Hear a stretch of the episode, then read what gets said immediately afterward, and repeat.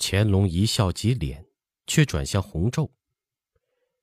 纪云可以吸烟。老五，你有什么见识啊？洪昼正喝茶，忙放下杯子，笑着说：“哈，臣弟是个稀里糊涂的人，对军政真是不通。天朝版图寸土不失，谁起乱造反就打谁，这就是章程。调张家口的口外驻兵。”北路进兵，让三车灵出一万，科尔沁、尼布尔各出一万骑兵先导。宁夏大营、甘陕大营组成南路，合驻乌鲁木齐的大营，还有天山驻军，合起来是一百万大军，三面前行夹击。达瓦齐又不是土行孙，土遁了不成？捣毁准噶尔叛部，霍集站回部就成了孤岛，想造反，谅他也不敢。新疆这块地，不能再立函自治了，要设行省流官政府，剿抚并用，才得个长治久安呐。范时杰却说：“这样四面大举进攻，臣以为不可取。军需调配万万应酬不来，民宴没有米山面山盖不起房，国宴没有金山银山打不起仗了。”这样大动干戈，支撑三年，国库就空空如也了。乾隆盯了一眼洪昼，冷冷地说：“不学无术，你这人吃亏就在弄小聪明，小事情荒唐。玉清宫墙根撒尿，宗学府讲堂上拖臭脚，带着你那个宝贝长随王宝，混到办喜事人家装叫花子讨喜钱，这朕。”都能容你。国家大事，你也敢随口胡言，如同儿戏？啊！他啪的一声拍案，看乾隆时也是满面怒容，勃然作色。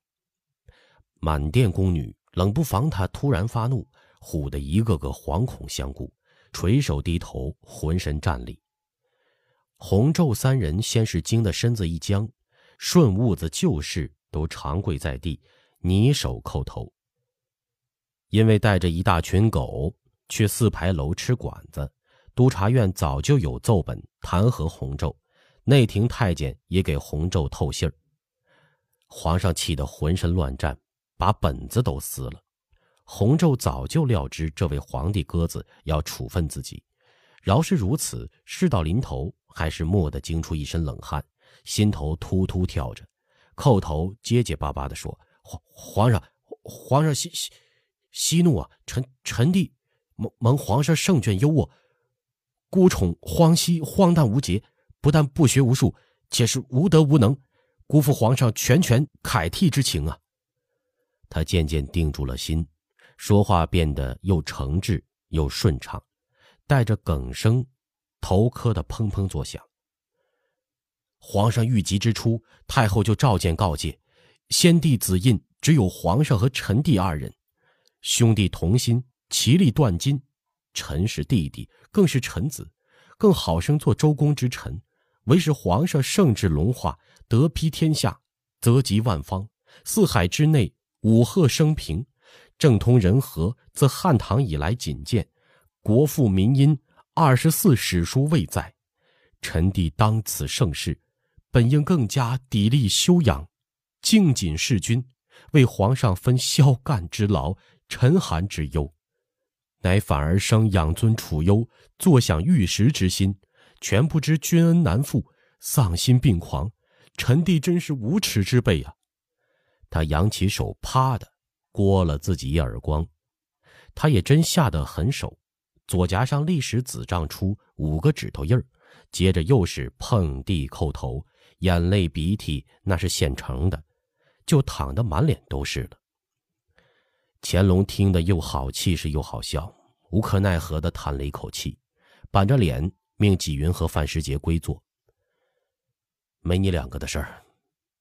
自己偏身下了榻，轻断两里皂靴，坨坨作响，踱着步子，接着训斥：“从哪里抄来的文章糊弄朕？你有这份奏对集才，既是早就有备。”为什么不知早些悔改？什么武赫升平，又是什么政通人和的？傅恒现在在干什么？翻滚在西域，人头落地。高恒、前度的案子，牵连几个封疆大吏，几十个道府官员，贪官污吏，竟是前仆后继的，斩不尽，杀不绝，竟是野火烧不尽，恶风吹又生。你去看看刘统勋，他都快要累。他把到了口边的“死”字生吞了回去，累垮了。你还在这里胡闹，为非作歹，推波助澜。臣弟胡闹的事有，求皇上重重处分发落。为非作歹也有。皇上，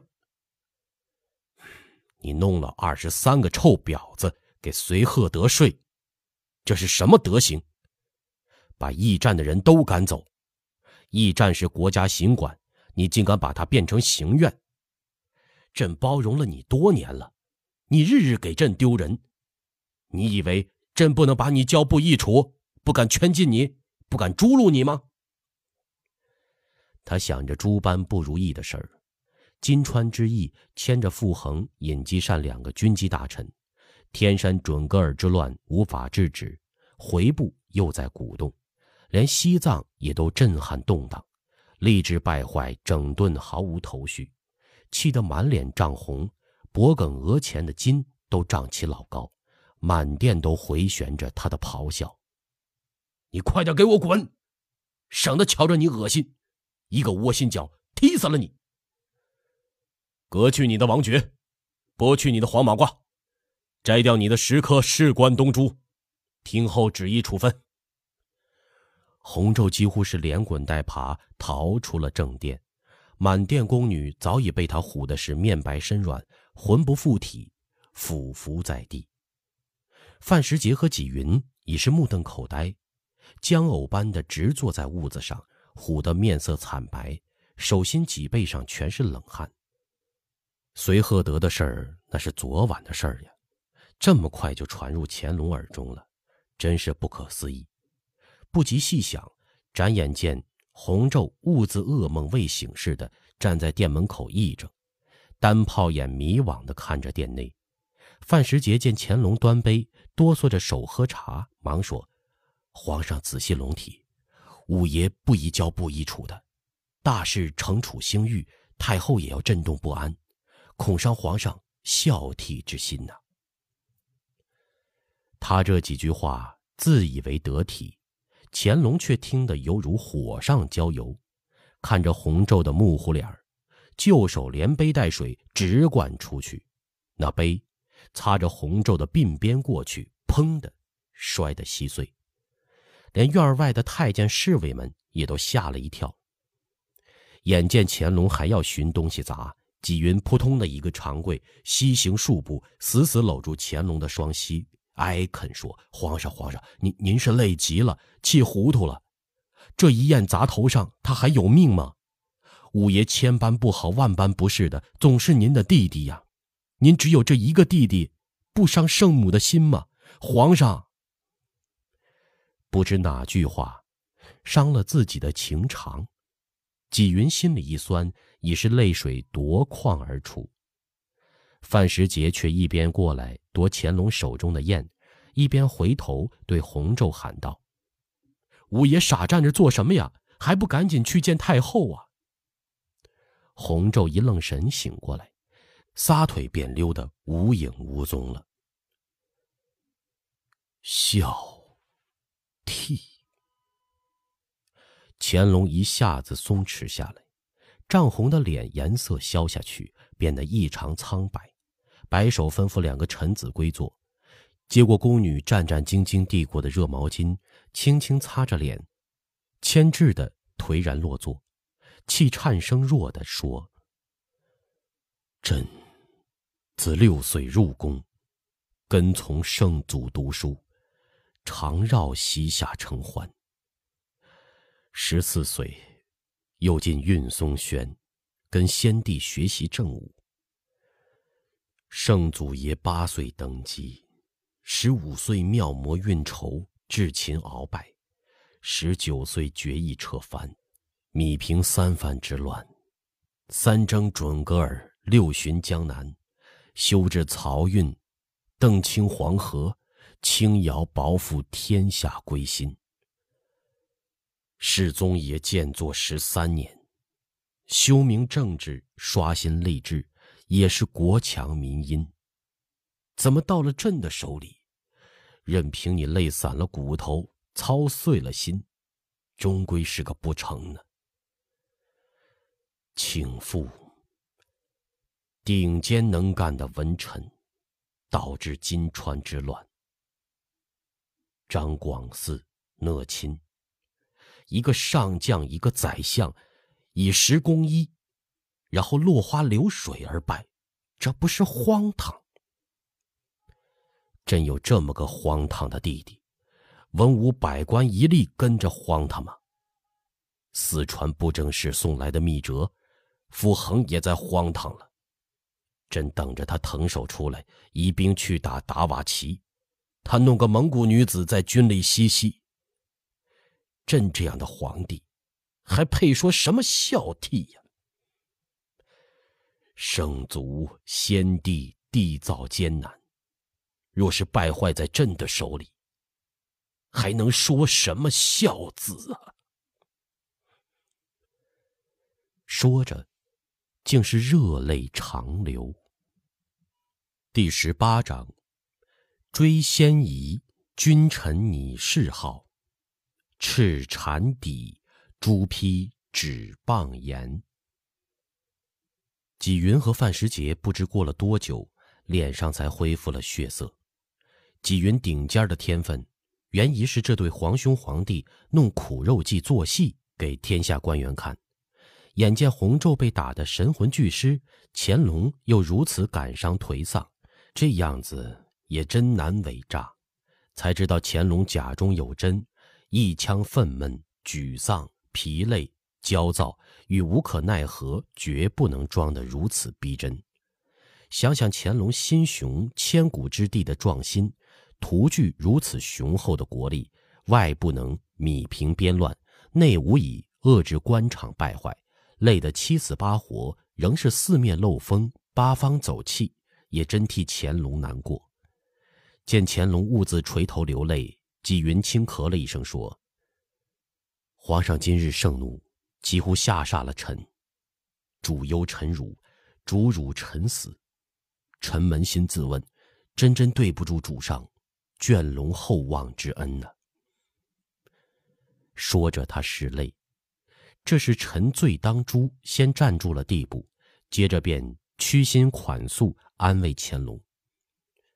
臣日夕追随皇上，耳闻目击，皇上勤政爱民，超迈千古帝王，是的真真的事儿啊。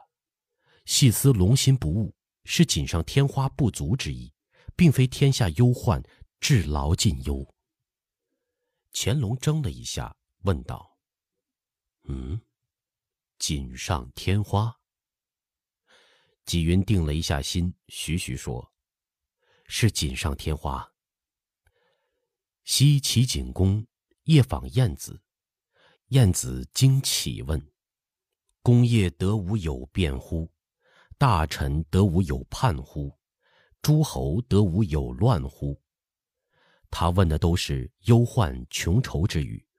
今功业无变，大臣无叛。诸侯无乱，国家无大忧可虑，这是一。国家岁入两千万，自亘古无有，而又非聚敛而来。三年一轮捐免天下钱粮，百姓大体温饱，这是二。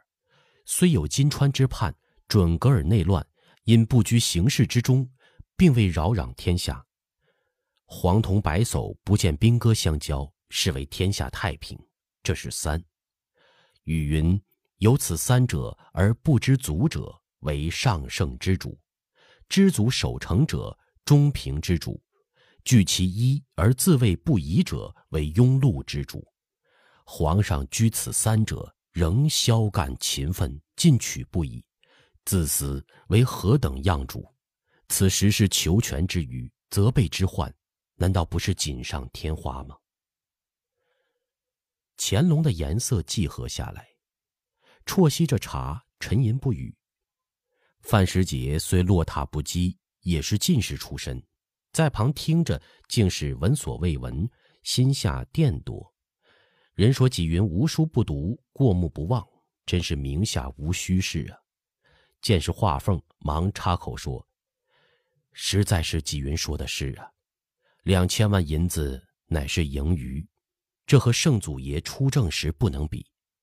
圣祖爷的捐赋收入才不过两千万，晚年捐赠库银仅存七百万，还抵不上现在一个中等省份的藩库存银。圣祖南巡，莫愁湖宫门要修葺，户部都拨不出钱来。”皇上，这行宫后七层宝塔原来是没有的。五爷来扬州，说这行宫是庙子风水，得建一座宝塔镇一镇。就扬州十几个当地近身一个会议，一夜之间宝塔就矗起来了。连收料、恶粉、修饰、扫场、清理植树栽草，没有用三日晨光。百姓富而知礼，也是半点不假的。乾隆诧异的问道：“他已完全恢复了常态，是吗？朕没看出来，还以为是这里旧存的舍利塔。”他摆手示意纪云：“你还说下去。”纪云微一欠身说：“臣纵观二十四时，亡国宿途有二：一曰劳役太重，民不堪命。”如秦之修长城，王莽之复井田，隋炀帝之开运河。二曰，诸侯分国，列强并立，中央无法控制，如周代西戎之乱，东汉董卓之乱，西晋八王之乱，后唐藩镇之乱皆是。至于吏治败坏，就其本身而论，乃是历朝通病，无暴政，无外患，无诸侯分封列土。单是吏治不敬，亦是顽政，乃是缓政。吏家整顿，雷厉风行，他就好些；稍有松懈，又仍蒙固态。再整顿略好些，再败坏，待到不可收拾，就有了不忍言之事了。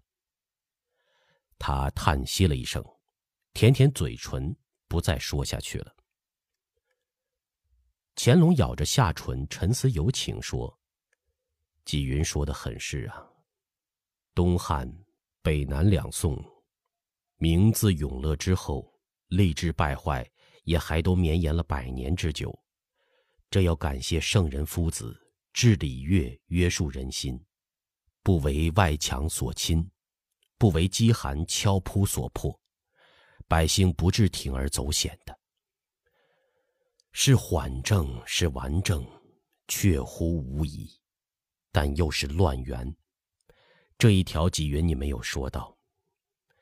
好比消渴之疾入于骨髓，吏治一坏，国家经不起一点风吹草动。一个灾紧饥荒，一个刑案不当，一族不和火并，或有外寇骚扰，或者邪教倡乱，遍地干柴不敢见火种。吏治清明，这些事儿都是不怕的。所以整顿吏治就是扑灭革命乱源，岂可掉以轻心呢？范时杰笑说：“这会儿皇上心平气和了，臣斗胆进言，五爷近自举止荒唐，举凡大事细考，五爷从不以事作威，从不收受外官钱财，违礼无法的事儿是没有的。包中奖节抚慰功能之臣，在臣子里头威望尚好。”就是五爷方才的方略不可取，皇上不宜过加谴责，稍存体面，背地严加教训也就够了。就是五爷方才说的，新疆应设行省留官政府，随时可以相机机米剿抚，似乎这一创新之见很有可取之处啊。臣想，设如圣祖晚年或雍正初年，在伊犁或乌鲁木齐设立行省。巡抚以下道府州县层层节制，随时随地的因事制宜，恐怕准噶尔乱风初起就已经平息了。